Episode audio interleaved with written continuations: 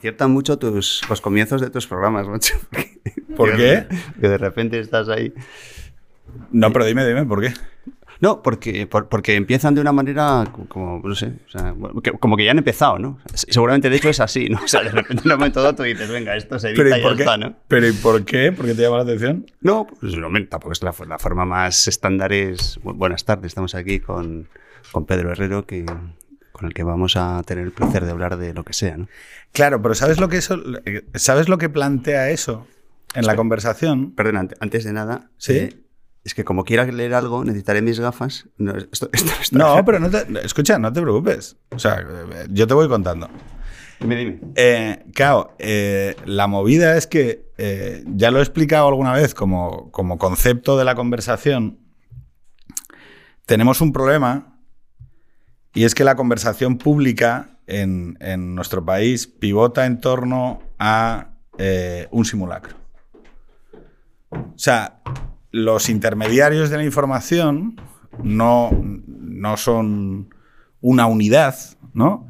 Sino que actúan e intervienen en el espacio público eh, como una simulación, como un engranaje, como un simulacro, ¿no? Y entonces eso hace que haya una distancia enorme, cada vez mayor, entre lo interpretado, la interpretación en el, en el espacio público y lo real, lo, experiencial, la experiencia, la vida, ¿vale?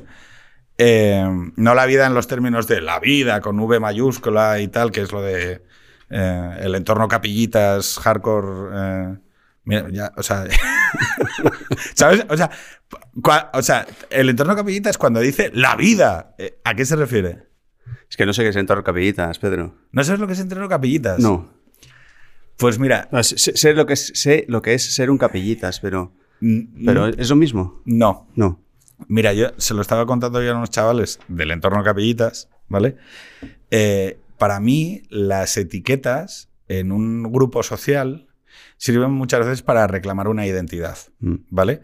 Entonces, eh, yo cuando hago, por, por extrañas razones, hay gente que considera que, que puedo dar algo así como clases o hacer de speaker en algunas cosas, ¿no? De conferenciante.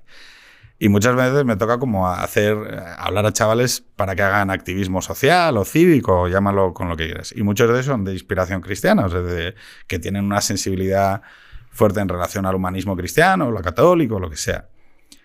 Y entonces, eh, muchas veces les explico que, frente a la idea esta de que lo bueno es ser una mayoría, cuando tú quieres ser una minoría creativa y densa, es bueno ser una minoría y comportarte como una minoría. No quejarte, que es otra cosa totalmente diferente. Ser y reclamar una identidad fuerte. Y entonces, por ejemplo, les pongo siempre como ejemplo de victoria en cuanto a existencia en el acuerdo público y social de la minoría eh, gay. La minoría gay, en términos biológicos, puede ser un 3% de las sociedades aproximadamente. Y sin embargo, en, la reclamación de esa identidad y en hacerse fuerte en la expresión de esos valores y de esa cultura, eh, hoy son innegables para el acuerdo social. Es decir, existen. Speak up, rise up, que les digo muchas veces. ¿no? Es levántate y habla. O sea, levántate. Claro, ¿qué sucede? Muchas veces para levantarte, cuando hay un equilibrio social eh, antagónico con tu identidad, una de las herramientas más importantes para poder eh, hacer de abrelatas ante esa mayoría hegemónica que te pide que te calles es decir, pues soy maricón. Sí, sí, sí. o soy, soy un negrata, soy un niga. O sea, los negros en, Estados Unidos, soy un niga, ¿no? Y entonces yo muchas veces juego con esa idea de, de, oye, tú tienes una identidad, capillitas, muy fuerte. O sea, reclama tu identidad y exprésala en el, en el espacio público. Claro, eso frente a la normatividad de lo que es el hecho religioso de la iglesia, de lo, de, o sea, de, de lo ordenado, de lo normativo, del orden, de lo, no sé cómo decirlo, de lo pacífico, también genera un dilema muy importante. Y es, es maravilloso porque llevo yo hablando todo el rato desde que esto ha empezado. Que me preguntabas que cómo empezaba. Pues empieza así, dando yo una chapa. Sí. Que es cómo ser eh, fuerte en tu identidad y al mismo tiempo caritativo hacia el otro, que es un dilema, ¿no? Uh, no, no, no, no en absoluto. No veo ningún dilema ahí. Um, un cristiano precisamente es, es alguien eh, que por definición, por, por ser un seguidor de Jesucristo, es alguien que está pa para dar y para... Bueno, es que eso es amar, ¿no? Es querer el bien del otro. Entonces, esa es la identidad de un cristiano, de modo que no veo ninguna, ninguna confrontación esos dos conceptos. Pero se te tiene que poder escuchar en el espacio público. Sí, sí, supongo que sí. De hecho, aquí estoy, vamos, no como católico, sino, sino como, como persona. Como amigo tuyo, amigo, en fin, conocido tuyo. Y, amigo, podemos decir que amigo porque ya me has aguantado varias. O sea, ya sé que la, la, la, palabra amigo en serio se tiene con cinco personas escasas de la vida. No, y más, y más, más. Yo creo que muchas más. Yo, Aristóteles ahí estaba muy equivocado. Pero con muchas más que cinco. Pero, caray, Pedro, nos hemos conocido hace muy poco. Entonces, eh, yo creo que seremos amigos, pero, pero de momento. A mí, me, a mí me caes tener, bien, ¿eh? A mí también, tú también. A mí me gustaría que hubiera una palabra de entre colega, que es alguien con quien compartes tareas de manera cordial, y amigo, ¿no? Que es a quien mm. llamas a las 2 de la mañana para pedir mil euros y no te preguntan para qué. Eh, y, y, que hubiera algo en, en, en percepción de desarrollo. Mm.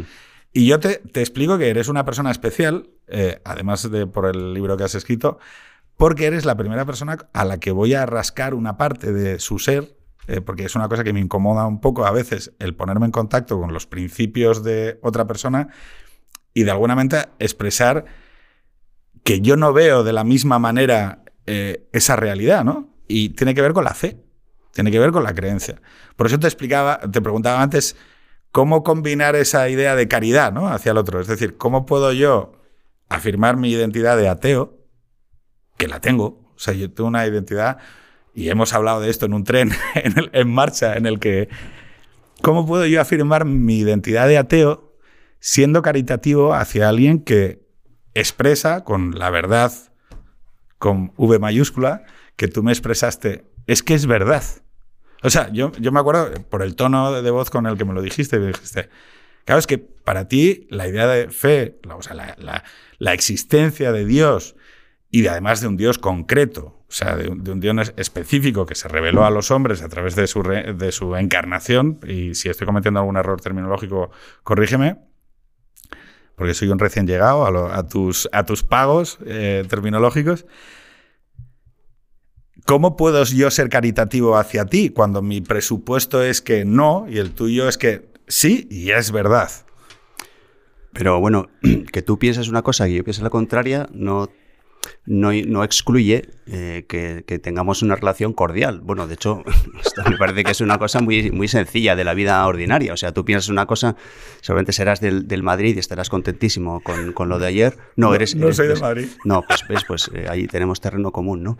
Pero en otras cosas pensarás A, yo pensaré B y podemos, podemos eh, pensarás A sobre un asunto, yo pensaré B sobre el mismo asunto y podemos hablar sobre ese asunto tranquilamente, cordialmente, respetándonos y con afecto. Pero ¿no? para ti y, Dios y, es pensar. ¿Es algo tan como pensar en Dios? No, a ver, Dios, Dios, Dios es, es, es Dios es, Dios es, ¿qué es Dios? ¿No? Preguntaba Santo Tomás con ocho años a sus profesores, ¿no? ¿Qué es Dios? Vaya pregunta. Pero, pero bueno, Dios es, Dios es, es, es mi padre y, y, y, más cosas, ¿no? Pero también es un tema de conversación, claro que sí también es un tema de conversación. Yo diría, y tú corrígeme si me equivoco, para ti es algo que totaliza tu experiencia en el mundo, o sea, es decir, algo que forma parte de tu identidad, de cómo te presentas ante el mundo. Sí. Y de cómo vives. Sí. Claro, en tanto en cuanto nosotros ahora estamos estableciendo un diálogo en el cual yo en mis afirmaciones niego una parte de tu identidad, no existes, esa parte de ti no existe necesito un terreno común producente para que esto sea una conversación. Ese es el... No, pero no estás negando mi identidad. En realidad lo que estás diciendo es que estoy equivocado, que es una cosa muy distinta, ¿no? Pues fíjate, pensando sobre esta conversación, que he pensado mucho, he hablado con mucho con muchos amigos que a los cuales también su experiencia de Dios es algo que les que forma parte de, intensa de su identidad, pensaba, oye, ¿cómo se abordan normalmente los, los diálogos de fe y razón. que a mí me incomoda mucho esa perspectiva, porque además lo hablas muy bien en el libro, es que no son dialécticos, o sea, yo, yo creo que son congruentes. Eh, y para mí, la, clave de la conversación que hoy eh, quería mantener contigo y que tú generosamente te has abierto a tener es, para mí no es, no es una confrontación entre quién está equivocado, es si acaso estamos hablando de lo mismo con términos diferentes. Y eso nos permite fijar, además es una frase que he puesto aquí, un estándar común. Bueno, no sé, tú, diriges esto, Pedro. Eh, eh, yo estoy abierto a, seguir el esquema de conversación que tú quieres que tengamos, ¿no? Eh, pero, bueno, no, sé, no sé cómo responderte a esto, Pedro. Mira, pues yo te voy a, te voy a decir, porque es, vuelvo a decirte, una experiencia que normalmente la gente que viene aquí no tiene, que es que yo me coja su libro y lo vayamos comentando. Con lo cual no vamos a poder llegar muy adelante, ya te digo, mm. porque, porque tenemos un... Bueno, además me dijiste que solo te has leído cinco capítulos de ocho, ¿no? Bueno, y creo que solo vamos a poder comentar en serio uno. Porque, eh, Correcto, yo, creo que no llegaremos a ni, siquiera a la mitad del primero. muy probablemente. Claro, eh, lo primero, y, este te digo cuál es mi, mi suposición y mi premisa de de qué hablamos cuando hablamos sobre Dios y es un, algo importante porque Dios es el verbo, no es la palabra, es una, eh, la palabra existe en tanto cuanto es un vehículo de comunicación y por lo tanto es un código que tenemos que discernir. ¿Qué es Dios? Dios en términos comunes, porque si no podríamos estar cada uno pivotando. Para mí, cuando hablamos de Dios, de lo, en, términos de, la cultura que compartimos, eh, y en términos de la cultura que surge a la orilla, en la orilla norte del Mediterráneo, que alcanza un carácter de civilización, es decir, un carácter cultural permanente que permite asentar a lo largo de la tradición y de la historia una serie de comportamientos alrededor de y conversaciones y teorías que van asentándose alrededor de los modelos de vida buenos. Hmm. Cuando hablamos de Dios, es la manera que tenemos a lo largo de la historia de desarrollar una conversación alrededor de los modelos de vida buenos que nacen en esas conversaciones de Atenas. a ver. Eh, yo es que em, has, soltado una filípica y sobre, sobre qué es Dios. Es que Dios, Dios en realidad es, no es qué, sino quién, ¿no? O sea, Dios es alguien. Y, a mí me gusta eh, explicar quién es Dios de acuerdo con, con dos nombres, porque porque, porque los alienes tienen nombres. Y entonces Dios se revela con dos nombres, uno en el Antiguo Testamento y uno en el Nuevo. Y, esos dos nombres son, eh, bueno, son, el primero es el que le revela a Moisés en el Sinaí, ¿no? Entonces, Moisés lo que ve es una zarza ardiendo que arde pero no se consume y se acerca, porque eso es una cosa increíble, claro, porque las zarzas cuando arden se consumen, esta no, y le pregunta, eh, y, porque Dios le da una misión, ¿no? Por cierto, asunto interesantísimo. En, la, en, todo, en, todo el, en toda la escritura no hay nadie que tenga un encuentro con Dios que a raíz de ese encuentro no tenga una misión. Y entonces Dios tiene un encuentro, Moisés tiene un encuentro con Dios, Dios le da la misión esta de, liberar a su pueblo, tal. Y, y, cuando me acerque a los israelitas y les diga quién eres, ¿qué les digo? ¿Cuál es tu nombre? Y Dios revela un primer nombre, su primer nombre, que es, en realidad es casi impronunciable, no es el tetragrama hebreo, Yahweh, ¿no? Yahvé. Que, que significa yo soy, yo soy. Y esa es una identidad y, un nombre muy importante para Dios. De hecho, para los hebreos solamente lo podían pronunciar una vez al año una persona, que era el sumo sacerdote, en el Santa Santorum del templo, el día del Yom Kippur, de la purificación, el sumo sacerdote pronunciaba el nombre de Yahvé en el, en Santa Santorum. Entonces, Yahvé significa yo soy. Y eso es, eso es muy importante porque, porque, porque es la identidad, yo diría que filosófica de Dios. Dios, Dios según, según los filósofos, según Aristóteles. Claro, es que. Perdón. es que, claro, la idea de Dios, el Dios de los filósofos, que describes bien como, como causa y causada, eh, impersonal. No, impersonal no. Claro, ahí está. Ahí, está. Claro, es- es- ahí, ahí- ahí me vas a encontrar enfrente siempre, Pedro. Ahí es donde vamos a. Claro. ¿Cu- ¿Cuál es, el, ¿Cuál es el elemento central? Soy el que soy, ¿no? Es decir, yo soy el que soy y además no soy una cosa más entre otras, sino que soy eh, la- pero al mismo tiempo, soy una identidad o soy una persona, o eh, no, tú lo definirás con mucha eh, mayor exactitud y claridad, ¿no? Hay un momento en ese, en ese diálogo en el que, claro, entramos a hablar de otra identidad, que es de la que hablabas tú, que es la encarnación de Dios en, el, en Cristo. Claro, para mí es esas raíces judías que se van expresando a través de la tradición y que acaban culminando en el Dios cristiano, son, eh, son perfectamente o sea, son comprensibles y razonables en su desarrollo. No sé si me explico. Perfectamente. Si ese desarrollo lo entendemos, y esta es mi postura, como un desarrollo relativo a la idea de los, la manera de vivir. Hmm. O sea, sabes que vamos a llegar, sabes que vamos a llegar a Kant y a, y a los cuatro, a las cuatro. Estás en Kant. No es que vamos a llegar, es que estás en Kant. Claro, no, pero, o sea, vamos, quiero decir, claro, o sea, eh, citas a Feuerbach, a Marx, eh, a Kant y a Sartre. No, Bueno, no, digo como los cuatro. no, como- no, no, a Ka- a Kant no. Eh, Kant- Kant, de hecho, es un filósofo completamente cristiano. Sí, Eh, lo que pasa es que, lo- lo que pasa crea es- las condiciones de existencia de una ética donde convierte a Dios en irrelevante. Bueno, algo así, ¿no? O sea, es que para Kant la religión es una ética, este es el asunto. Es el asunto. Y, para Kant y para mucha gente, claro. ¿Qué es el cristianismo? Una forma de comportarse. Una, una moral.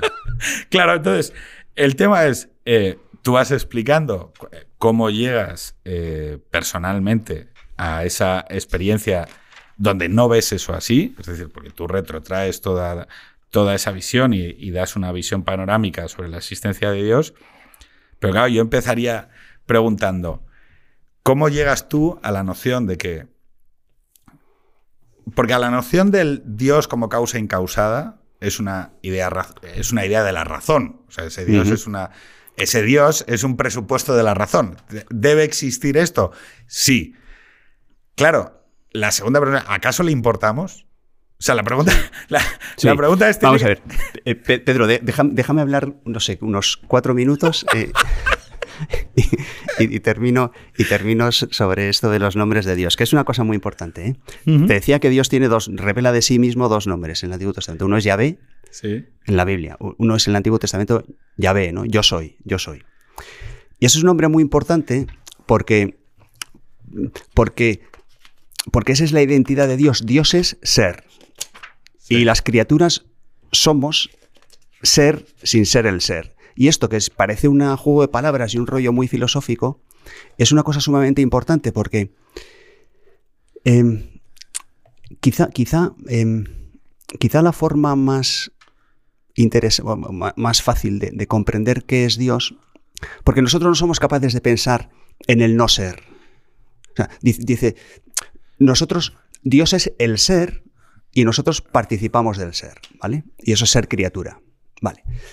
Pero como nosotros no sabemos pensar en el no ser, eh, pero sí sabemos pensar en, en la, en la no vida, ¿no? Porque conocemos un perro que está vivo y luego está muerto y ya, ya no tiene vida. Entonces, no es que, no es que Dios eh, esté vivo o, o como, como tú y yo estamos vivos, sino que Dios no es que esté vivo, es que es la vida, ¿no? Entonces, eh, análogamente Dios es el ser. Y eso significa, lo, lo dice, eh, di- Dios, Dios es como... em, Dios es como la, como la luz que permite el color, ¿no? Em, entonces, como es, como es el ser, es el, el ipsum esse, dice Santo Tomás, ¿no? el, el- el- el acto de ser puro, dice, dice Aristóteles. Dios es el ser. Entonces, eso excluye eh, cualquier otro ser de la creación, que es la forma de pensar en Dios que tiene todo el mundo. Dios es el sumo ser. Es un ser el más excelso, el más... eh, eh, bueno, eso es lo que no es Dios. Dios no es el sumo ser, Dios es el ser. Porque si Dios fuera el sumo ser, eh, Dios sería un ser más de la creación y, como siempre sucede en los seres de la creación, hay una especie de confrontación. Y, eso es lo que no es Dios. Dios, Dios, Dios es el ser. Y, por lo tanto yo puedo tener una relación con Dios según la cual no hay ningún antagonismo. Em, hay un libro muy importante en la historia de la teología, que es de, que es de San Ireneo de León, del tipo del siglo II, cuya idea central es esta, la, gloria de Dios es, el hombre lleno de vida, ¿no? Entonces, la mayoría de la gente, incluso muchos cristianos, tienen una relación de Dios con Dios prometeica, ¿no? Como Prometeo. Le tengo que robar el fuego de los dioses para dárselo a los hombres porque, porque hay una confrontación. Si más Dios, menos yo. Y si más yo, menos Dios. Y eso es un juego de suma cero. Y esto es lo que quiero transmitirte. O sea, que Dios sea Yahvé, que Dios sea el ser, significa que no hay ningún antagonismo entre que Dios no es, no es un competidor por el, con, el hombre, por su felicidad. Claro, para mí. Y esto, me parece que es una idea importantísima. Claro, esto ya estaría en, la, en, cuando Dios se comunica, ¿no? O sea, pero para mí es, estamos todavía en un paso previo, ¿no? Es porque más bien el ser y no la nada, ¿vale? Y yo entiendo que, que la respuesta a por qué más bien el ser y no la nada, pues es, razonable pensar que debe haber, existir ese, esa causa incausada, ese, es razonable pensar que, Ahora, la duda que a mí me suele es, le importamos. Ahí entraríamos en, en las siguientes, las sucesivas. Ah, perdón, ahí, entramos en el segundo nombre de Dios, que lo cuenta Juan. Espera, espera, espera, un segundo porque vamos a llegar a él. ¿eh? O sea, entonces, ¿Para mí qué es? El horizonte de posibilidad o la, condición de probabilidad de que la existencia suceda, incluso cuando ya las leyes físicas nos pueden decir que existe una mecánica que nos lleva al, inicio de, la explosión del universo, se lo quiere uno decir en, términos de, del Big Bang, ¿no? Em, pero aún así sigue necesitándose una respuesta a por qué más bien el serio no la nada. Y entonces ahí entraríamos en el terreno de decir, oye, pues esto lo, podemos denominar y lo hemos denominado a lo largo de la historia y como tradición, como si, esto fuese un algoritmo, ¿no? Si la humanidad fuese un algoritmo, la manera de aprender sobre esta cuestión de una manera ordenada y que permita un diálogo común, un estándar común, es eh, Dios. Porque es, eh, era quien arrojaba esas, respuestas. La diferencia entre el dios de los filósofos y el, La siguiente es el orden. ¿Por qué la existencia está ordenada? ¿no? Es decir, que es la otra, la otra parte del, de la que tú hablas. Es decir, hay diferentes vías de acceso. El orden, la belleza, eh, mm, el afecto, el, Ah, los, el entendimiento, sí, o sea, los trascendentales, ¿no? Hablas de las eh, vías de Santo Tomás. Claro, ahí donde entraría yo en, el, en, el, en la intención de entender en un terreno de lo común, que luego tú lo citas a Feuerbach, como, bueno, es que esto también se puede percibir como creación de los hombres. Es decir, esa búsqueda de orden, que la existencia tenga un propósito, en términos nietzscheanos, que, la, que exista algo en este mundo que merezca la pena ser querido, ¿no? Se puede entender también como una creación de los hombres. Buena, no mala. O sea, no, por, no, no por mala, sino por buena. No sé si me estoy. Eh, sí, sí. Es decir. buscamos sentido, claro, buscamos sentido. Claro, entonces. Es una cosa que buscamos todos. Tú hablas de, esa búsqueda de, de, orden, de esa, de esa búsqueda de de esa búsqueda de trascendencia, ¿no? De esa búsqueda de bien. Y yo pienso, claro, pero es que esa, esa manera de ordenar el diálogo y de adjudicárselo a una categoría que, llamemos Dios, es también una, es una buena manera de ordenar ese debate sobre la moral y sobre los modelos de vida buenos. Pero tú ahí dirías, no. Sí, digo no, claro, porque eh, creo que es un ejemplo que pongo en el libro. Me parece que está en el libro. Porque eh, preparando esta conversación lo he releído, pero, pero es, tiene muchas páginas para leerlo entero con detalle lo confieso. Em, pero, pero, pero, hay una cosa que, hay una cosa que, que, creo que pongo este ejemplo, ¿no? Respecto del orden, ¿no? O sea, el, el mundo es, es inteligible. El mundo es inteligible. Si no, no, podría ser ninguna ciencia, por ejemplo. ¿no? O sea, es un presupuesto del que, de que parte cualquier científico, cualquiera que, que piense que, que, hay una realidad y que esa realidad es comprensible. Y si es comprensible es porque tiene un orden. El orden puede surgir por, por el caos o puede surgir porque hay una mente que ordena las cosas. Y el ejemplo que pongo es, nadie busca el orden en, la, en la sala de juegos de un niño. En la biblioteca de un sabio. Pero sí en la biblioteca de un sabio, ¿no? se, ve que lo he puesto. Entonces, pues efectivamente, eh, pues eh, el orden del universo eh, revela, y ese es el argumento que, de, la, de la cognoscibilidad del universo, y es que, que tiene que haber un sabio que ha ordenado esto, con criterio, con logos, ¿no? Pero y no podemos. O sea, que yo Porque la otra alternativa es que se ha ordenado por azar, ¿no? No, no, que lo hemos ordenado nosotros. Que nosotros hemos, hemos apostado porque exista un orden. un, eh, hemos apostado, perdón, es que parece que lo, que lo vulgarizo, ¿no? Hemos decidido vivir en un mundo donde exista un orden y donde exista un bien y donde exista belleza. Y por lo tanto, nosotros proyectamos a imagen y semejanza de Dios eso en el mundo. Que digo que no es una cosa muy innovadora lo que digo, o sea, que no, que no es que me esté sacando de la manga una cosa muy, muy extraña, ¿no? Mm. Em, nosotros creamos a Dios. Es decir, para mí, ¿eh?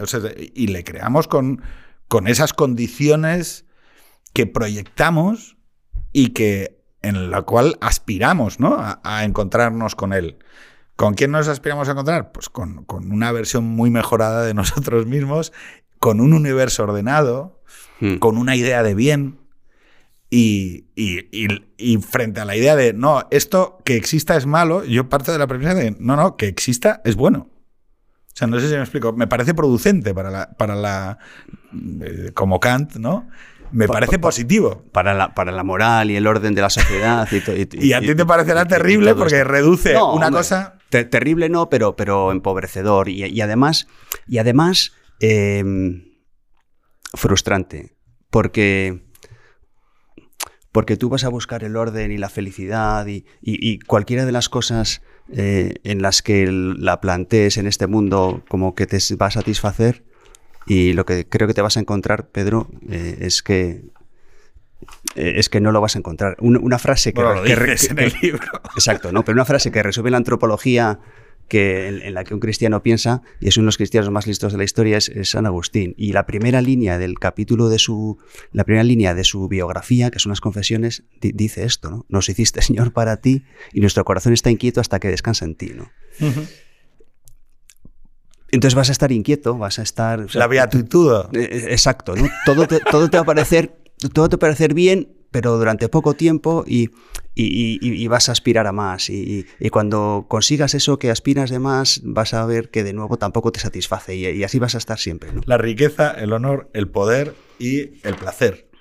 Yo como tuve una experiencia joven con el placer bastante intensa, entendido no como el placer de la música o el arte o la cultura. Por cierto, el arte y la cultura, la, búsqueda de vehículos intersubjetivos que comuniquen la belleza entre dos eh, identidades, la música, por ejemplo, como elemento universal del ritmo, ¿no? Eh, claro, para mí eh, es un hecho sobre el que he reflexionado mucho, que es esa, esa, especie de vaciamiento que le suceden a las cosas, ¿no?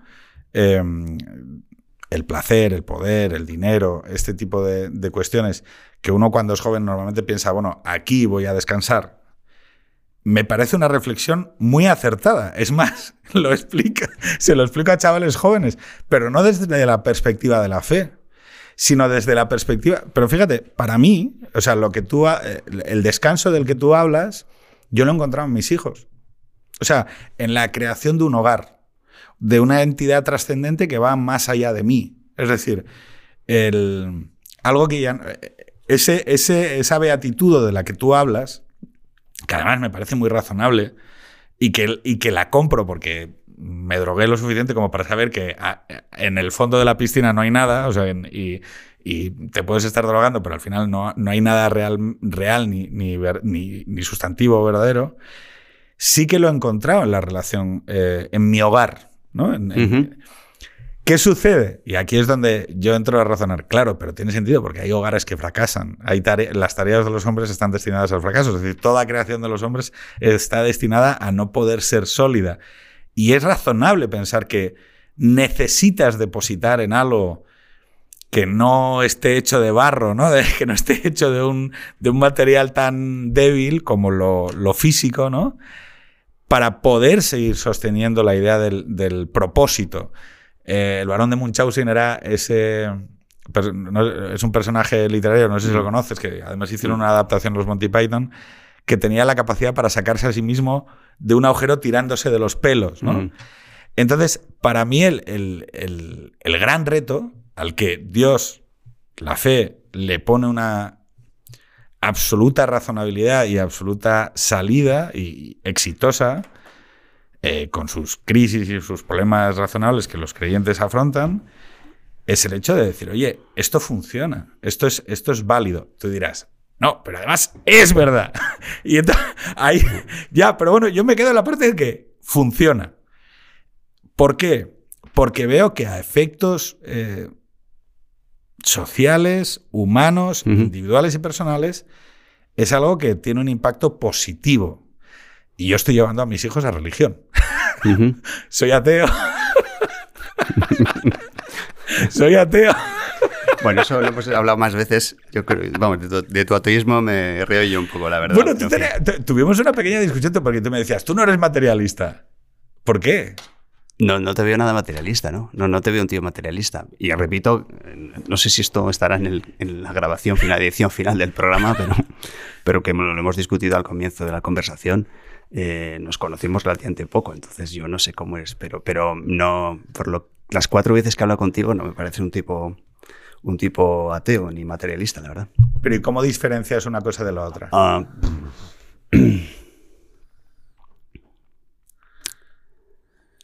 am,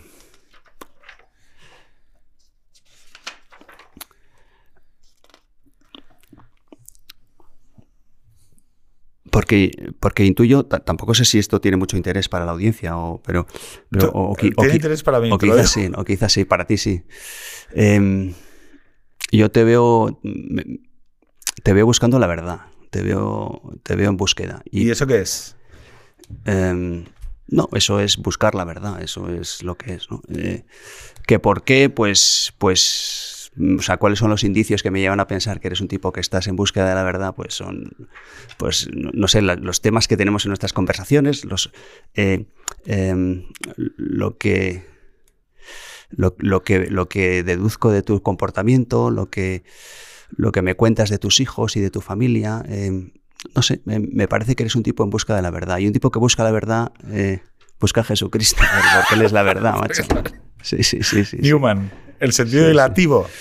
El sentido relativo de Newman.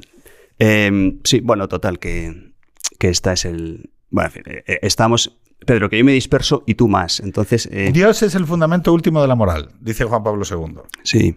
Y entonces retrotraigo el argumento a... Esta es una frase tuya que me ha gustado mucho, es la discusión no sobre la ley, sino sobre si es aplicable al caso concreto. Discutir sobre asuntos morales implica asumir un estándar común. Sí. Discutir sobre asuntos morales implica asumir un estándar común. Para mí, el estándar común es Dios. ¿Cómo entro yo en diálogo No, ver. intersubjetivamente? Si, si no he entendido mal la frase, eh, que aunque sea mía, no, no eh, me parece que has dicho que discutir sobre asuntos morales significa eh, asumir un estándar común, ¿no? ¿Esa es la frase Sí. que has dicho? Sí. yo creo que yo creo que dos personas no discuten sobre, sobre asuntos morales si, si no asumen que hay, que hay una moral común, ¿no? O sea, tú no puedes discutir con tu mujer quién, va a cuidar eh, a los a los no sé o con tus hermanos o, lo que sea no Eh, quién va a cuidar a tus padres este próximo puente si, si si no tienes un estándar común de que eso es algo bueno no Mm, eh, a mí me gusta mucho el deporte. Do- Dos futbolistas no discuten si, si, si ha sido fuera de juego o no, si no existiera la regla del fuera de juego. ¿no? O sea que tener una discusión moral implica asumir que hay un estándar común. Y que existe algo como algo así como la moral, que existe bien y mal. Exacto, exacto. ese, es el argumento. Justicia o injusticia. Claro, el hecho es que para mí la función de Dios, función, si es que, si es que yo lo construyo al revés, en, los mismos términos, pero como al servicio de, es poder articular esa, esa conversación en relación al horizonte de posibilidad de la existencia de la humanidad, eh, como un. Eh, una, Marcos Aurelius habla de una autoimagen, ¿no? Es decir, todos tenemos como animales, eh, el animal humano es el único que tiene la condición de posibilidad de vivir a la luz de una autoimagen. Es decir, tú y yo compartimos una autoimagen de nosotros. Para que podamos dialogar en torno a esa autoimagen, necesitamos ese estándar común, necesitamos ese fundamento último de la moralidad. ¿Por qué? Porque si no, antes o después harás lo que te es conveniente. Y ya está, claro. Y ya está. Mire, yo me acuesto con esta o hago esto o lo otro, porque, o sea, porque, claro.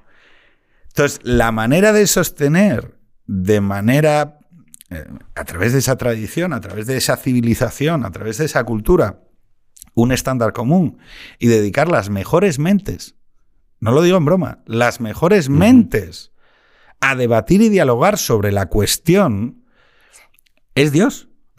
O sea, en términos de, Claro, tú dirás, bueno, inspiración divina. O sea, que Sí. No, yo. En toda esta conversación que ya llevamos. Un rato. Un rato. No te preocupes. Em, yo creo que tenemos dos puntos de vista. O sea, tenemos dos puntos de vista de una semejanza, ¿no? Eh, no, no, te, lo voy a explicar. Em, em, yo creo, yo diría es la verdad, pero en fin, yo creo eh, que el hombre está hecho a imagen y semejanza de Dios. Y tú dices que Dios está hecho a imagen y semejanza del hombre. De lo mejor. De, lo mejor del hombre, ¿no? Vale. Que, no es, que no es Gillette, sino. Vale, pero hay una semejanza y entonces, claro, la cuestión es cuál es el origen de la semejanza, ¿no? Eh, y yo digo, yo, digo que es Dios, ¿no? Y tú dices, no, eso, es una, eso es un constructo humano de, lo mejor del hombre, claro, alguien pero constructo humano, ¿no? No, pero no como no constructo humano que no tenga valor, porque no, al revés, es la aspiración genial Claro, alguien diría. Pero con origen humano. Es, al final, es la conciencia, es la, conciencia. Eh, por volver a Newman y al sentido dilativo, que además me parece maravilloso y lo he descubierto gracias a ti, y seguramente ahora me pondría a leer a Newman, eh, que es lo del asentimiento nocional y el asentimiento real. Digo, si lo puedes explicar, porque a mí eh, me explicó lo del lo de el amor de mis hijos. Es o sea, perdón, y lo del el sentido de las proposiciones y su validación. Es decir, oiga, a mí nadie me puede negar que porque no puedo demostrar científicamente que el amor de mis hijos existe, no existe el amor que yo siento. O sea, no existe el amor de mis hijos. Entonces, a ver, eh, no, el, sentido, eh, el, sentido hilativo de Newman es. Em, Newman, en, un libro que se llama La gramática del asentimiento, que es un libro complejo, eh, pero en fin, es, es asequible, se, plantea, se plantea cuál es la base, eh, cuál es la base sobre la cual, cuál es la base cognoscitiva sobre la cual eh, decimos que Dios existe, ¿no? ¿Cómo afirmo yo que Dios existe? Y, él, él, dice que en el fondo el acto de fe, el, decir que el acto de fe va más allá de que Dios exista. El acto de creer significa algo más que Dios que existe. Eh, pero en fin, creer, creer en Dios querer que Dios existe y creer más cosas, em, en, el fondo, en el fondo no es muy distinto de, eh, el acto de decir, oye, pues eh, Arrate, que es una mujer que nació en Eibar en 1938, es, mi madre. Em, entonces, ¿Cómo sé que eso es así? Pues, pues yo no, puedo hacer, no puedo hacer un silogismo eh, científico irrefutable que diga, pues, pues mira, eh, pues es que tal y cual. Bueno, a lo mejor puedo hacerlo porque puedo... Eh, Probarlo por la ciencia. Por, ADN y no, sé, qué y no sé cuántos. Sería difícil. Mi, madre falleció hace dos años. Pero, tu manera de afirmarlo no es esa. Pero claro, exacto. ¿no? O sea, a mí lo que me parece interesante es el hecho de decir, bueno, sí, hay presupuestos que son falsables y que tal, Pero luego hay una parte de, nuestras, de nuestros asentimientos ante la realidad que no funcionan así y que además no los sometemos a prueba. Y, y además no te convierte en un ser irracional. Que este es el asunto. Este es el asunto. O sea, yo soy perfectamente racional pensando que Arrate es mi madre. ¿Y cómo lo sé? Pues, pues por toda una serie de indicios, intuiciones, experiencias, Experiencias. eh, eh, conversaciones, testimonios, bla, bla, toda una panoplia de cosas que, que convergen a- en, una, en una idea, que es Arrate es mi madre, ¿no? Eh, y eso me lleva a darle eh, un asentimiento a, a esa, a esa verdad. Perfecto. Y ese sentido hilativo, que es el que une todas esas experiencias, intuiciones, conversaciones, testimonios, bla, bla, bla, ese sentido, ese sentido hilativo que llama Newman, sí. Y luego me gusta mucho también una vinculación que haces, que es cómo se relaciona eso con la oración. Es decir, si no entiendo mal, eh, claro, yo, tú date cuenta que yo todo, toda, la, toda la parte de rito del, de, que es eh, orar, que es ir a misa, que es tal, claro, la paso a mis modelos de vida buenos. Es decir, es bueno que tú te encuentres, es bueno que entres en un momento de... Es bueno que tú afirmes mediante un acto de renuncia, eh, es bueno que tú reordenes la jerarquía de... No, no tengo tiempo. pa- No, no, tienes tiempo para ir a misa. O sea, claro, en la mayor parte de la psicología contemporánea, si yo la observo como eh, eh, paciente que he sido de terapia, veo perfectamente los vínculos que hay entre la psicología y el tratamiento terapéutico psicológico y los comportamientos del rito de la religión eh, católica o cristiana y también de sus de, de- de las del budismo, del confucianismo, o sea, de- del- del hinduismo. Es decir, hay muchos elementos comunes. Claro, tú dirás, bueno, no, es al revés. ¿De dónde nace la. de no- dónde nace. ¿Cuál es el origen, no? Pero es decir, oye, no, no, es que tú pararte en una, eh, en una semana orar, pasar de un tipo de asentimiento a otro. Es decir, a una afirmación sobre lo real, ¿no?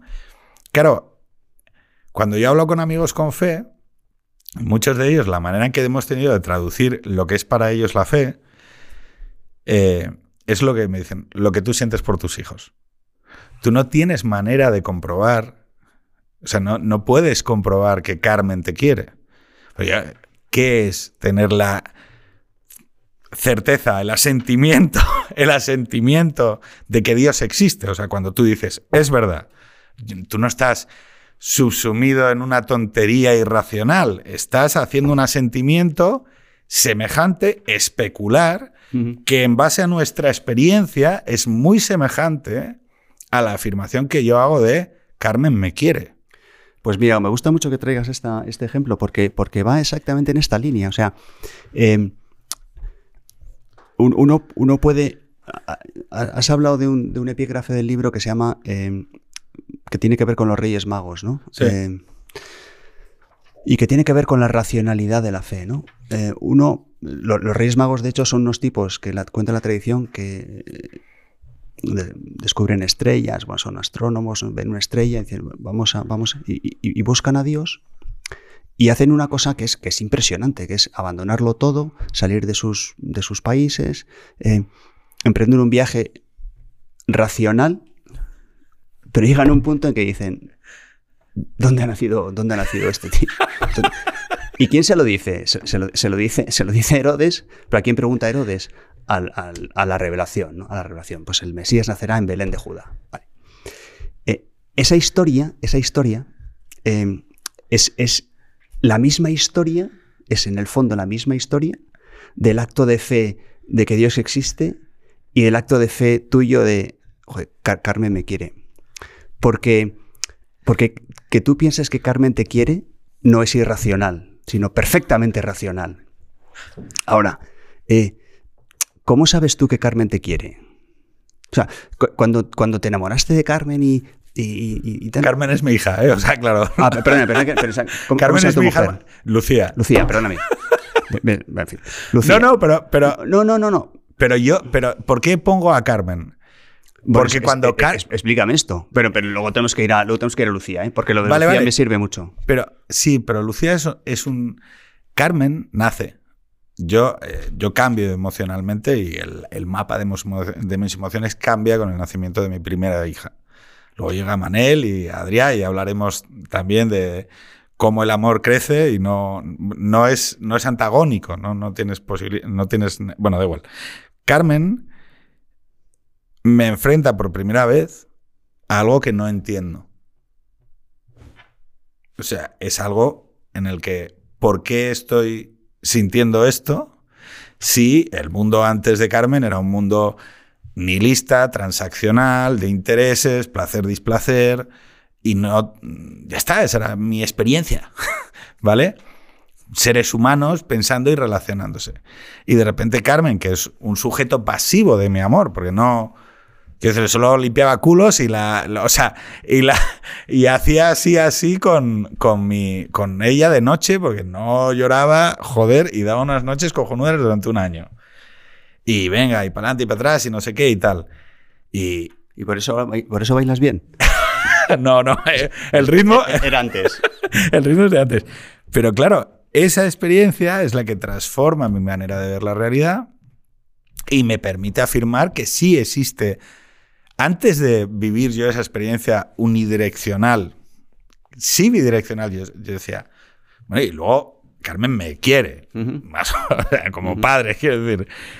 Claro, entonces ahí es donde yo puedo encontrar una experiencia semejante, un sentido hilativo, que me puede llevar de, vale, ¿qué es la fe? O sea, entender o ponerme en vuestro lugar a efectos de entender esa relación esa experiencia personal con Dios. Que igual yo no, no es semejante, ¿no? Pero eh, esa confianza, ¿no? En, que estoy queriendo a, Carmen y hay una relación de, de amor, es la que puedo entender proyectada en lo que vosotros entendéis como esa confianza en el amor de Dios, que para mí es el gran salto de fe. O sea, el, gran salto de fe, que volvemos al principio, era el dios de los filósofos, causa incausada. Oye, hasta ahí, razonable, llamamos tal. No, no, colega, eh, eh, espera, espera, que tiene una relación personal contigo. Y no solo eso, sino que hay una voz de la conciencia que no es un desarrollo de la inteligencia, sino que te habla. Claro, ese, ese salto, mm. ese es el salto que yo me esfuerzo sois personas inteligentes, súper razonables, absolutamente lógicas. ¿Cómo, o sea, cómo es ese salto? ¿Sabes? y entonces necesito buscar algo en mi experiencia que me permita decir, esto es así más o menos. Pues eh, sí, yo creo, yo creo que, me parece que es la mejor forma de explicar, de, explicar cómo es Dios. ¿no? Eh, es más fácil de explicar cómo es Dios a uno que es padre que a uno que no lo es. Sí. Creo, creo que es así, ¿no?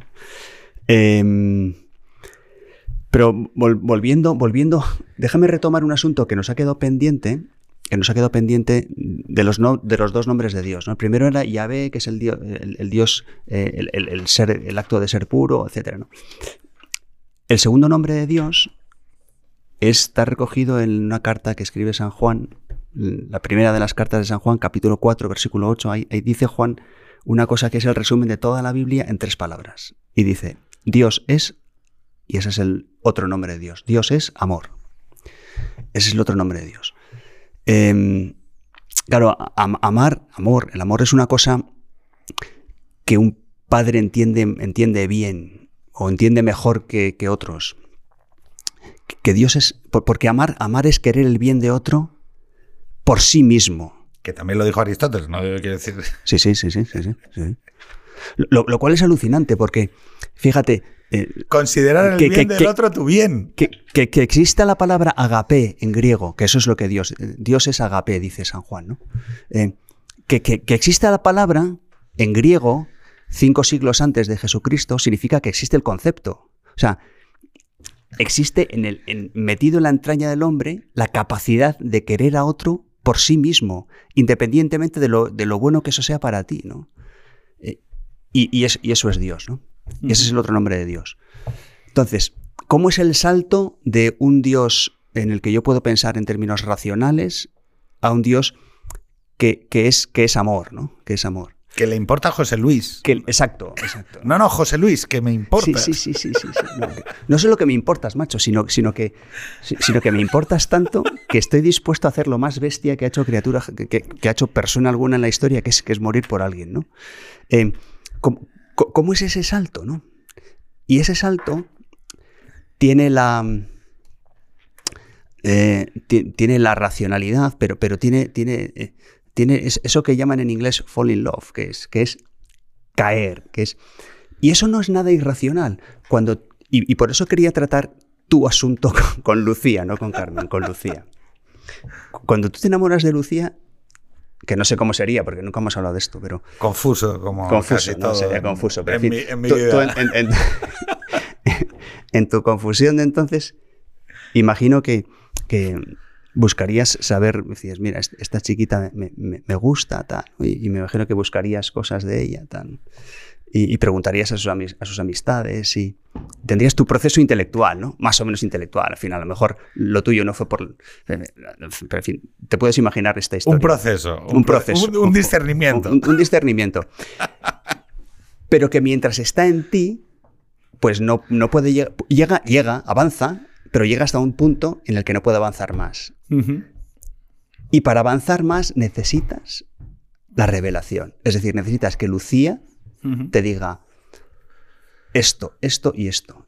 Esto está en mi interior. Yo, yo, yo soy así. te diría cosas de tu interior que, a las que tú jamás habrías llegado por tu cuenta y por tu poder deductivo, por muy listo que seas. Eso es la fe y eso es la revelación. La revelación, de hecho, yo creo que la mejor hay un, teólogo que se llama Paul Tillich que dice que la fe es uno de los conceptos peor explicados de, la, teología. Y, yo creo que tiene mucha razón. Yo es que me pasa una cosa, y, digo, he hablado mucho con, hard users de la fe, intentando comprender eh, sensorialmente, experiencialmente, qué significa a efectos de cómo se vive. ¿Por qué? Porque muchas veces el creyente lo que hace es afirmarlo. Lo afirma. Lo afirma porque forma parte de esa eh, necesidad de afirmar una certeza que conozco, eh, pero para lo cual no tengo, una, no, tengo un, mecanismo como la proposición científica, como el postulado científico, ¿no? Entonces necesito afirmarlo. Por eso normalmente los conversos son mucho más turras o los revelados, ¿no? Es decir, la gente eh, que sufre una revelación es infinitamente más pesada con su fe porque es como joder, es, como evidente, joder, yo he visto esto, ¿por qué coño la gente no lo ve, no? En mi caso, que yo puedo haber tenido una revelación con la familia, ¿vale? Siempre hablo, y por eso soy muy, muy turras con la familia y, como, y, muchas veces me arriesgo a ser un pesado y lo, asumo como parte de, cosas que tengo que hacer porque creo que lo debo hacer, ¿no? Eh, yo hablo del doble sí en las relaciones eh, eh, de las que has hablado tú, de ese proceso de discernimiento, para mí lo real es que normalmente hay un primer sí que se produce conociendo pues eh, dos cuartas partes de las condiciones del contrato. No sé si me explico de quién es el otro y quién eres tú, que eso es... Mm. Que también aquí hay mucho que hablar de, bueno, sí, sí, o sea, quién es el otro es una parte, pero quién eres tú y cuáles son tus mierdas. claro, esa es la primera parte del sí, ¿no? Em, siempre cuento lo mismo, de, la, o sea, de toda la gente que te rodea, eh, a tus padres no, los eliges, de tu primer círculo de ascripción a tus padres no los eliges, a tus hijos no los eliges, son relaciones dadas, y la única persona a la que escoges para pasar toda tu vida, hipotéticamente, juntos, es a tu pareja. Pensar que ese proceso es pacífico o que eh, se resuelve de una manera eh, ¡Uh, qué bien, qué cómodo todo! Oye, qué fácil es. Me parece una gilipollez del mundo contemporáneo cuando oye, a ver, tú lo que necesitas tener contigo es una persona que tenga un determinado carácter moral, no... Porque lo que vais a hacer es subir juntos el K2. O sea, quiero decir, no, la vida va de superar dificultades y lo que necesitas tener contigo es alguien eh, que resuene en, tu misma, en tus mismas coordenadas y que tenga tu mismo eh, carácter moral, porque va a llegar un momento que vais a llegar a, situaciones que os van a retar en lo moral, ¿no? Y entonces ahí es donde aparece el doble sí. es decir, vale, ya hemos, ya hemos desplegado todas las condiciones del contrato, ya veo lo que es, ¿no? Y ahí sí que yo entiendo que hay una dimensión de lo trascendente que juega un papel importante. Es decir, y, que en mi, por ejemplo, en, mi vida o en mi experiencia ha tenido un impacto real, que es decir, es que esto ya no depende de mí. O sea, no sé si me explico, es que yo ya no, yo ya no decido. este, o sea, en este doble sí, lo que puedo es asentir, pero no, en realidad no es una decisión. O sea, yo no me puedo cargar esto. No sé si me explico. Sí. Ya no está en mi mano. Sí, sí, sí, Porque he creado, o hemos creado, hemos construido un, un hogar, una catedral, que va más allá de mí. Y que por lo tanto, ¿qué me parecen a mí las cosas? es como hablar de la Catedral de Notre Dame, ¿no? Oye, pues, ¿y, qué te parece? No sé, no sé si mi, o sea, no sé si mi criterio ante esto tiene algún tipo de, pues sí, formará parte de ello, ¿no? Pero no, pero ya va más allá de ti. Esa noción sobre lo trascendente y la creación de algo que va más allá de ti y que por lo tanto somete tu voluntad, tus pasiones, no sé si me explico. O sea, tu, tu momento neurótico eh, Pero puntual. Está, está, siendo un poco contradictorio, porque fíjate, fíjate, no, no, fíjate. Claro, sí, inspiración divina. No, no, es, es, que es verdad, dices. Eh, a ver, a ver, si rescato la, Si pudiéramos rebobinar esto, ¿verdad? dime, dime, porque te lo puedo encontrar yo aquí. No, no, no, no, si lo acabas de decir tú. Eh, has, dicho, has dicho que construyes un, Trascendente, una, una estructura, una, catedral. Sí, pero es una, expresión algo así como que es algo, una construcción tuya que, que, que somete, que, somete tu voluntad y tus pasiones y tu no sé qué. Eso es totalmente contradictorio, Pedro. ¿Por qué? Porque, porque estás construyendo algo, por lo tanto, ese algo es, es fruto tuyo, y ese algo somete tus pasiones, tu comportamiento, tu, lo somete a un criterio de una autoimagen, de un deber ser, de un, libre sometimiento. Es decir, sí, pero, pero un libre sometimiento a, ti mismo, en el fondo, o a un, producto tuyo, a un constructo tuyo. Este, es, esta es la contradicción. Esta es la contradicción. ¿Pero por qué? Porque no es a una voluntad de ser algo más que eh, huesos, mucosas y barro. Es decir, y la, y la certeza, experiencial también, de que cuando se toma esa decisión y se desarrolla ese doble sí con sus imperfecciones, con su... Eres más feliz. Claro. Y estás mucho más completo. Y estás mucho más armado. Claro. Y ya te dices, mira, tío, o sea, yo no sé qué tiene que llegar aquí, pero me la bufa. O sea, me, pues, pues esto no se va a romper. No sé si me explico. Sí. Y pues, es, pues, es, pues eso, pues eso, eso. es Dios. Es Dios. Es, es, eso no, ese, ese que está ahí detrás de tu, de tu búsqueda. Y por, eso, y por eso te he dicho antes que, que, no eres ateo y, me reafirmo una vez más. ¿no? Eh, es que. Es que eso, eso que, que, buscas y que intuyes y que, y que. Sí, sí, sí. Fíjate, yo hay una. Hay una. Hay una cosa maravillosa que me dices, porque yo para mí es, es una de las cosas que más rechazo de la cultura contemporánea popular atea que es como esa especie de desprecio, cuando para mí es absolutamente congruente. O sea, quiero decir, o sea, hay una, hay una razón congruente, incluso desde la razón, para decir, pero ¿no os dais cuenta? Aquí lo, lo explicas con el diálogo entre Atenas y Jerusalén, ¿no?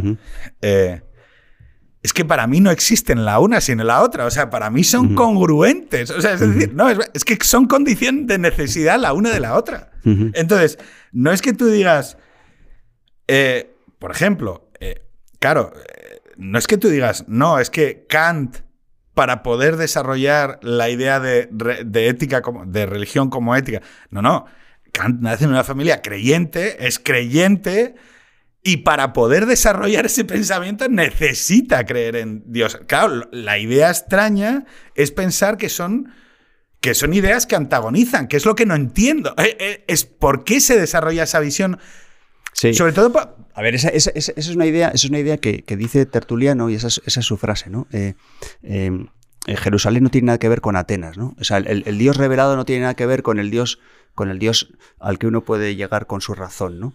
Eh, dices, mm, es verdad, ¿cuál es, por, qué Tertuliano o Pascal dicen esa frase o, están de mm. acuerdo con eso?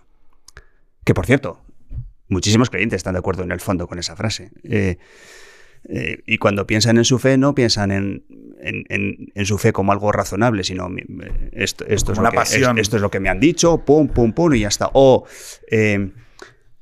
o, tiene un comportamiento respecto de la fe desde el punto de vista puramente vivencial, eh, sentimentaloide y, tal. Em, pero, pero, pero, en fin, ¿por qué Pascal o, Tertuliano piensan esto?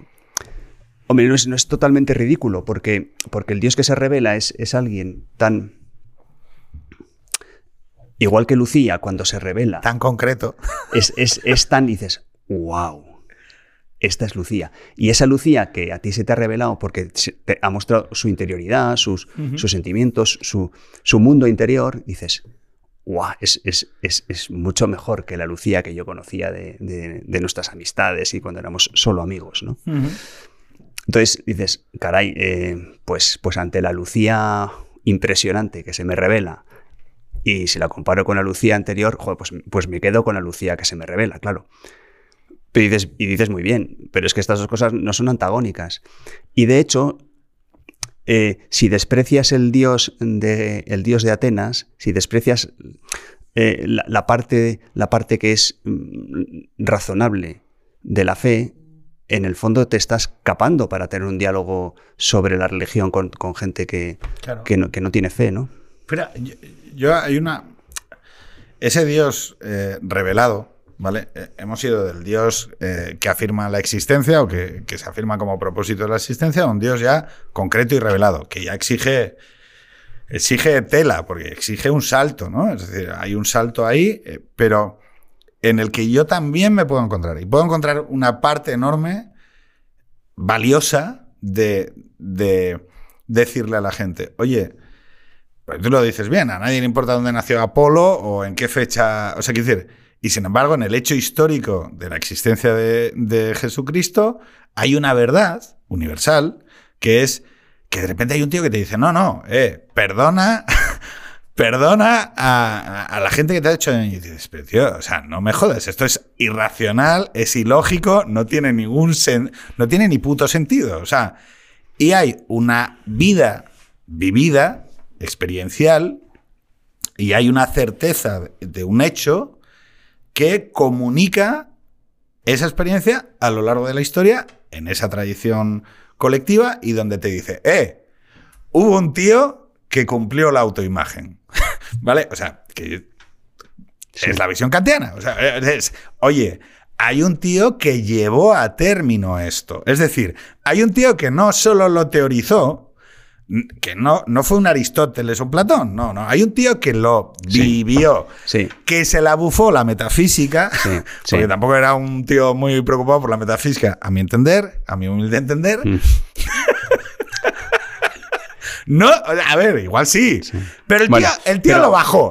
Dijo, mira, todo esto está muy bien, pero te lo bajo. Y no, se te lo, no solo te lo bajo, mm. sino que te lo vivo. Claro, ahí, ahí entraríamos en una discusión sobre eh, el carácter divino de Cristo. Totalmente. Y este, este, es, este, es, este es el asunto, porque, porque dices, eh, hay, una cosa que, que Kant dice, bueno, es que en el fondo que Jesucristo existiera no es, irrelevante, porque, porque Jesucristo en el fondo lo único que es es nada más y nada menos que el, arquetipo de, la obediencia a Dios, ¿no? Sí. Entonces, eh, y esto, pues gente como Jordan Peterson, pues, pues lo, lo, puede llegar a decir, aunque yo creo que aunque yo creo que también en esto está cambiando el bueno de Peterson, pero em, a ver si no me lío. Em, hay, una cosa que es, que es absolutamente trascendente y que es clave en, que es el arco de bóveda sobre, el que sobre lo que sustenta el cristianismo. El cristianismo no, es que Jesucristo existiese o no eh, sea irrelevante, es que es completa, absolutamente, es lo único relevante, de, no es lo único, en fin, es, es, trascendental. El, cristianismo es una religión del, de la carne, de, lo, de la realidad encarnada. Y hay dos hechos que para los cristianos son decisivos, que es que una de las personas de la Trinidad de Dios se encarna y se llama Jesucristo, Y hay otro hecho decisivo que también tiene que ver con la carne, con la materialidad de su carne, de su cuerpo, y es que resucita. Entonces, porque si Jesús hubiese hecho todas esas cosas y tal, y hubiese dado un ejemplo de moral impresionante y, incluso hubiese muerto en la cruz, hay yihadistas que mueren por su causa y tiran de la anilla y ¡pum! Pero eso no, dice nada de la, verdad de su causa. Lo único que dicen es que creen mucho en eso. Pero que Jesús resucite, dice, ojo, es que esto lo cambia todo, claro. Porque si Jesús resucita, todo lo que había dicho sobre todo lo que había dicho sobre su mensaje y sobre todo sobre quién era él es verdad. Es verdad. Es, verdad. Es verdad. Claro, por eso, por, eso hace unos años me encontré, me encontré con, un tipo muy, muy creyente y tal. Y, ¿Se puede ser muy creyente? Sí. ¿Poco creyente? Yo creo que O sea, ¿no es como estar embarazado? No, no, no, no, no, no, no, no, no, no, no es como estar embarazado. No, no, no, no, no, no. No, no, no. Eh, no, no. Hay, eh, hay, momentos en la vida, uno mismo, en el, que es, el que su fe es más viva y otros porque ha hecho el canelo, pues eh, se apaga la fe, claro que sí. Claro, pero fíjate, es que quería llegar a esto. como, como, tú hay días en los que quieres más a Lucía y días en los que le quieres menos. Como y, los que te fías más de Lucía y en los, que, en los que vas más a tu bola y dices, no, no me fío de ti, prefiero ir a mi bola. Como bien decías, no, o sea, y yo sabía, no íbamos a llegar más allá del primer capítulo. Esto era, evidente, sí. Eh, ya nos están dando el toque por acabar. Llevamos eh, una hora y cinco minutos y tenemos que acabar en, en pocos, en cuatro cuatro, si no me mata Coba, cinco minutos. Eh, yo voy a recomendar La historia de amor más grande jamás contada, una aproximación al cristianismo como libro de Javier Aguirre, Aguirre Mayoa.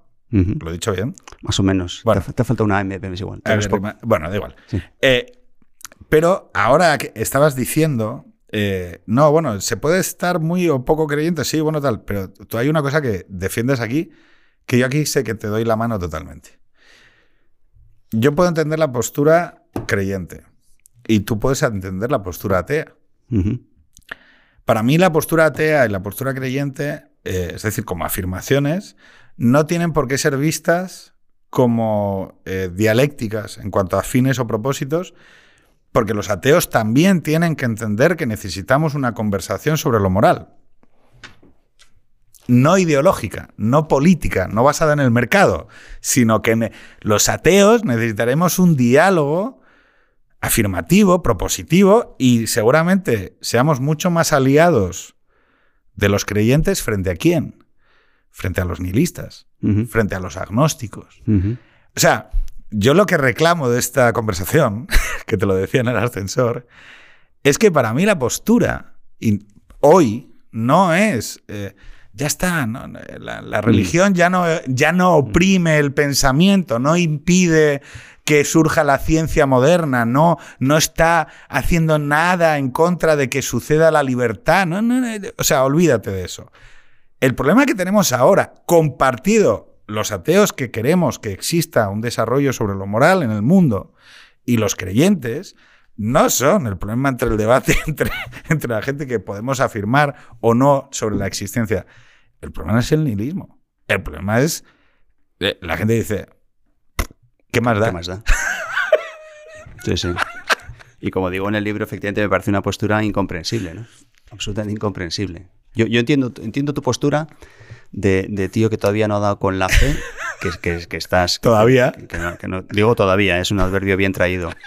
Eh, o de quien ha discernido y pensado sobre esto y piensa que Dios no existe y ya está, esto es pura materia y aquí se acaba todo, ¿no?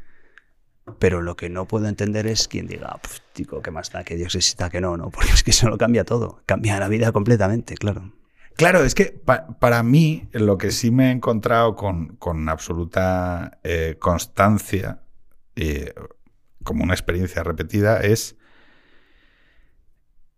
que cuando quiero abrazar un diálogo sobre lo moral, cuando quiero abrazar un diálogo sobre lo que creo que el mundo puede llegar a ser, eh, sobre el mundo que quiero que mis hijos, en el mundo en el que quiero que mis hijos vivan, encuentra mucha mayor simpatía y un diálogo sobre la preocupación de lo que sucede, que me es mucho más cercano en la gente que tiene fe, que en también en gente que no tiene fe, pero que, tiene, que comparte esas preocupaciones. Pero donde me encuentro separado Mm, es cuando veo que hay una gran masa de personas que lo que intentan imponer, bien por criterios de poder, bien por criterios ideológicos, bien por criterios de mercado, bien por... Y dicen, no, no, si esto es lo que... yo- yo-". O sea, Mm. voy a decirlo porque lo dices aquí. No te engañes. Cuando palmemos, se apagará la luz y se acabó. Así que lo último que te pido, por favor, Javier, es que me cuentes, oye, Javier, ¿y por qué escribiste este libro?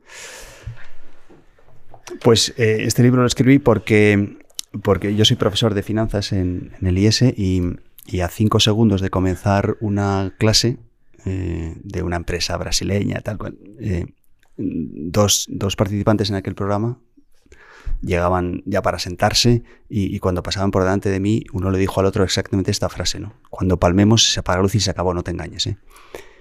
Claro, eh, y me parecía que nosotros tenemos en el IS participantes que cursan sus programas durante seis meses, un año, dos años, los más largos, y nos, nos- les formamos lo mejor que podemos.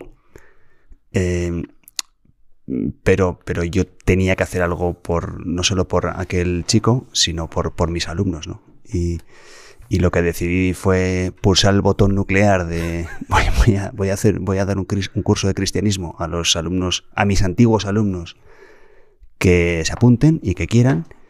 Y de ese curso nació este libro y, y esa es la historia de la génesis de este libro, sí. Y esto ha acabado en Extremo Centro, en una conversación de diálogos de fe razón pasados por la verbena de Famaloma. Me están llegando notificaciones. Javier, un placer. Tenemos que acabar. Coba, no me mates. Hasta la semana que viene.